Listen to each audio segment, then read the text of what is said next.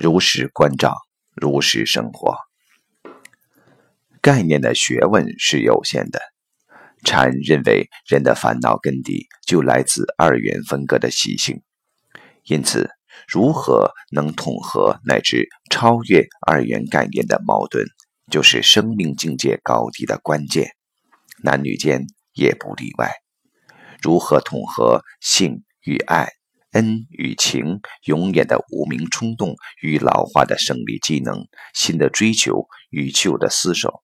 现实的接受与理想的追求，就是男男女女公案是否参得透的关键。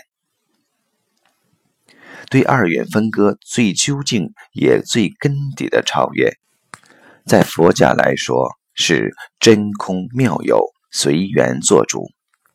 在男女间的超越，我们也应在缘起以及看来与它相对的当下。做最根底的关照。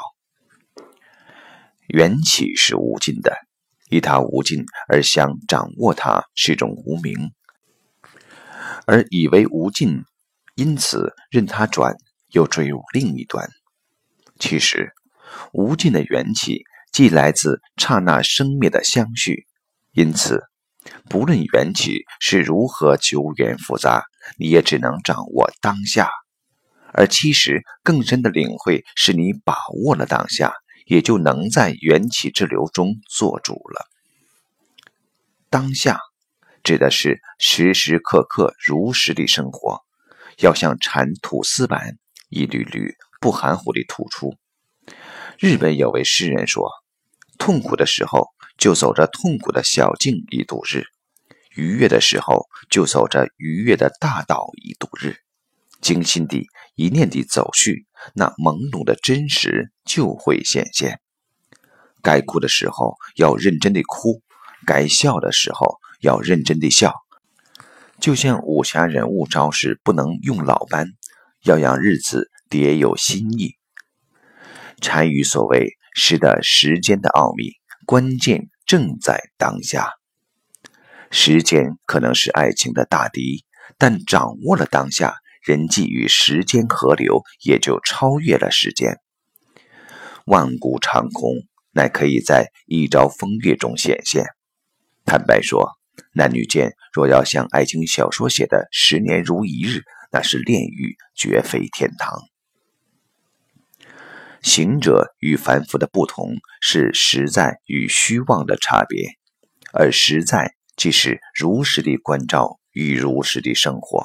如实地关照男女，就必须把男男女女视为生命的大公案，而公案本就有其知识无解的矛盾，就像为了僧众争猫而斩猫的男权斩猫，也像僧人疯女子投怀送抱，引出枯木已寒颜，山东无暖气而遭主的婆子少安。